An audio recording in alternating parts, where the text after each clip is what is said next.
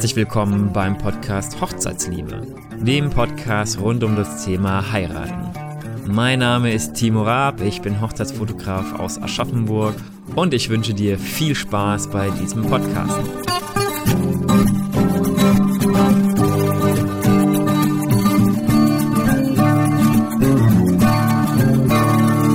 Es freut mich, dass du auch heute wieder reinschaltest zum Hochzeitsliebe-Podcast. In den bisherigen Folgen habe ich ja ein bisschen erklärt, wie die Planungsphasen ausschauen und bin sehr auf die Planung eingegangen. Und in der heutigen Folge, beziehungsweise auch in zukünftigen Folgen, möchte ich die Themen immer mal so ein bisschen ja, durcheinander machen, ähm, Themen nehmen, die zur Planung relativ am Anfang gehören, aber auch Themen nehmen, die für die Planung relativ am Ende gehören und vielleicht auch an einem Hochzeitstag wichtig sind. Als Hochzeitsfotograf bin ich ja selbst ganz häufig auf Hochzeitsfeiern und auch relativ lange auf Hochzeitsfeiern. Und das heutige Thema soll sein, wie die Gäste sich untereinander kennenlernen bzw. vorgestellt werden. Das ist ein Punkt, der ganz unterschiedlich von den Brautpaaren gehandhabt wird. Und ja, ich habe da schon sehr schöne Sachen dabei erlebt und dachte, dass das ein Punkt ist oder dass es ein Thema ist, das bestimmt auch super interessant ist für, für den Podcast. Und zwar, wie gesagt, stelle ich einfach mal ein paar verschiedene Sachen vor, die ich ähm, ja, erlebt habe. Zum einen, klassischerweise stellt häufig das Brautpaar die Gäste vor. Und zwar in der Begrüßungsrede oder in der Dankesrede vor dem Essen bedankt sich das Brautpaar und in dem Zuge werden die Gäste vorgestellt.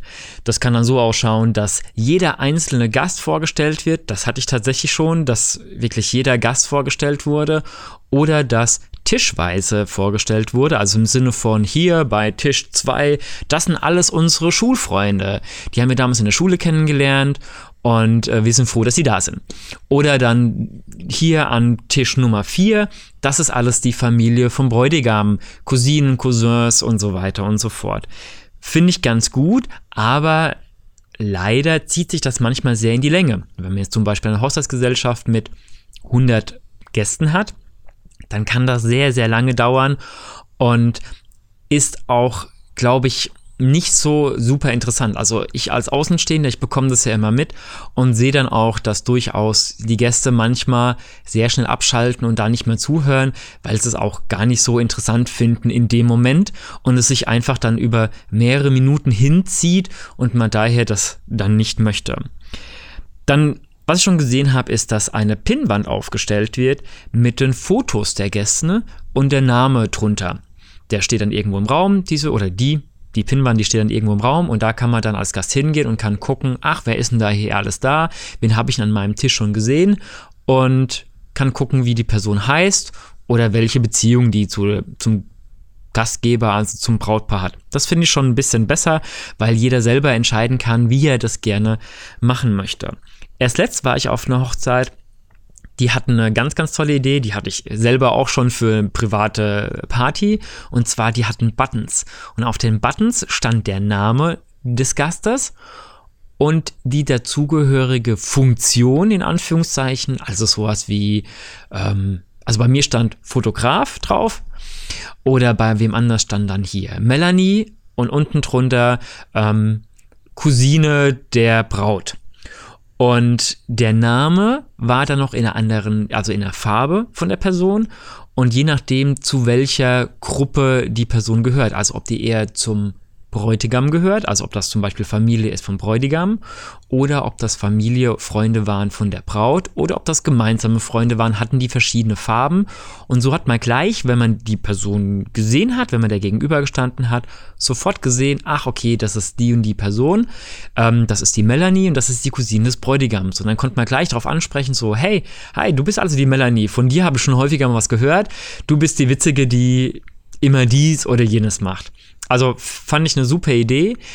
Die Pins, die wir hatten in dem Fall, waren welche mit Nadel, die man durchstecken kann. Da muss man natürlich ein bisschen gucken. Nicht jeder möchte vielleicht was mit einer Nadel durch, das, durch den teuren Anzug stecken, aber dann gibt es ja auch Pins mit Magneten oder ähnliches. Aber allein die Idee, dass man das mit sich rumträgt und dann draufsteht, zu wem man gehört, und wie man heißt und welche Funktion man hat, das fand ich sehr, sehr gut und habe ich, wie gesagt, auch selber schon bei einer eigenen Party so gemacht. Dann stand dann, wir haben dann Aufkleber genutzt, wo wir Namen drauf geschrieben haben und die Verbindung zum Gastgeber, sowas wie, ja, ähm, keine Ahnung, ja, wie Melanie, ähm, Schulfreundin seit Ewigzeiten, seit Grundschule oder so. Das fand ich zum Beispiel eine sehr, sehr schöne Sache.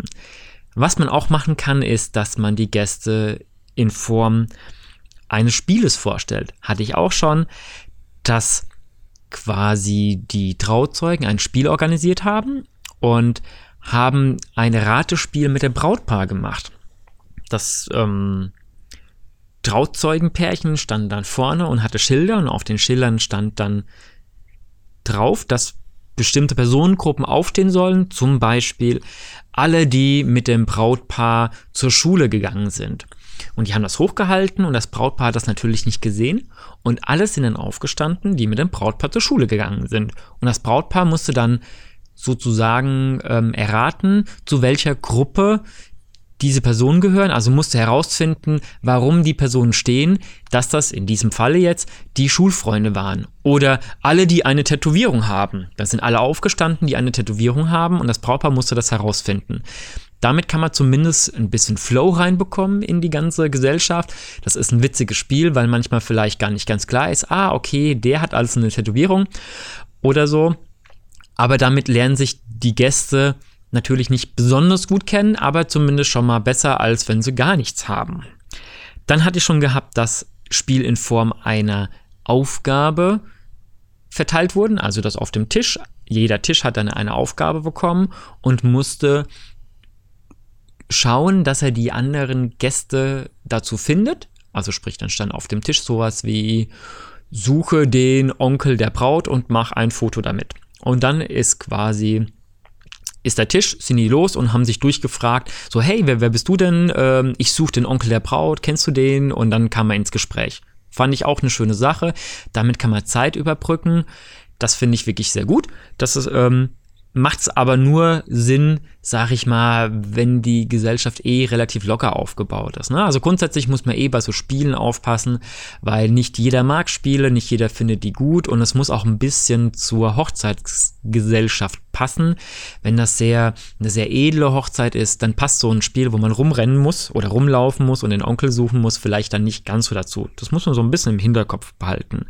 Was ich auch schon gesehen habe, war, dass ein Heft auf dem oder ein kleines Magazin auf dem Tisch stand, sowas wie eine Hochzeitszeitung, aber nicht die, die man kaufen muss, sondern die dann auf dem ähm, Tisch stand und da war quasi jeder Tisch aufge ja, äh, mit einer Seite drauf und mit Bildern der Gästen mit einem kurzen Info zu jedem Gast. Das ist sehr ausführlich, das ist wirklich, macht sehr viel Arbeit für das Brautpaar, aber stellt natürlich die Gäste sehr gut vor und man kann da gucken, okay, wer sitzt denn an meinem Tisch, wer ist das denn alles, wenn ich die Person nicht kenne und kann natürlich schauen, wer sitzt an den anderen Tischen und kann sich da so ein bisschen durchlesen.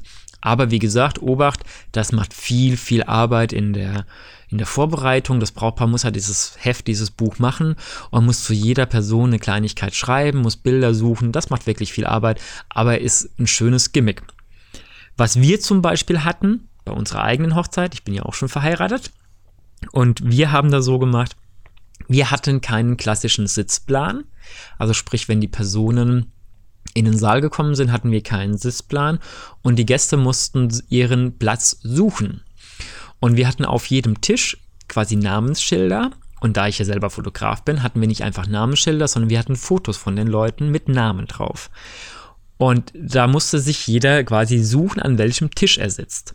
Das ist jetzt auch nicht so, dass man da die Personen wirklich sehr gut kennenlernt, also nicht so wie bei einer Vorstellungsrunde oder wie ähm, in so einem Heftchen, wenn alles drinsteht. Aber man ist dann schon mal an jedem Tisch gewesen ziemlich und hat dann mal geguckt, ach, wie sehen die denn aus, die anderen Gäste? Wie heißen die? Und vielleicht kenne ich die ja. Ja, das hatten wir so gemacht und fand ich persönlich auch ganz schön. Und ich war auch der Meinung, dass die Gäste sich schon selber kennenlernen sollten.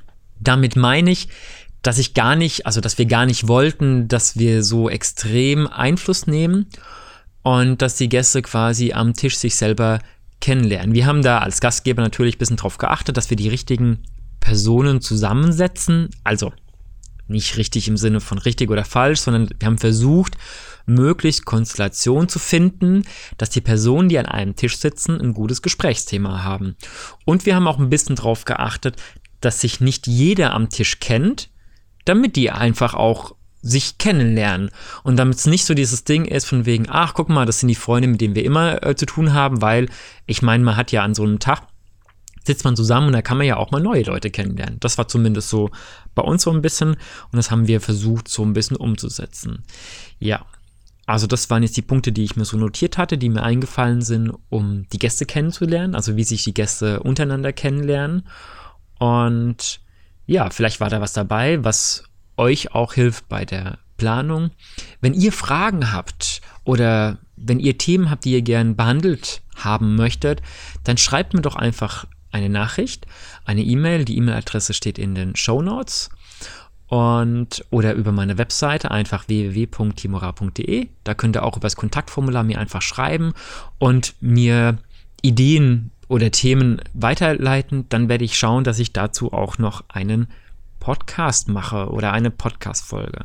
Ansonsten wünsche ich euch auf jeden Fall viel, viel Spaß bei der Planung, bei der Umsetzung und bis zum nächsten Mal. Ciao.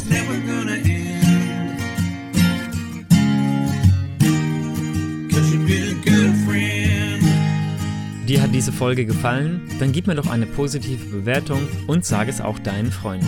Ich freue mich, wenn du das nächste Mal zuhörst, wenn es wieder heißt Podcast Hochzeitsliebe.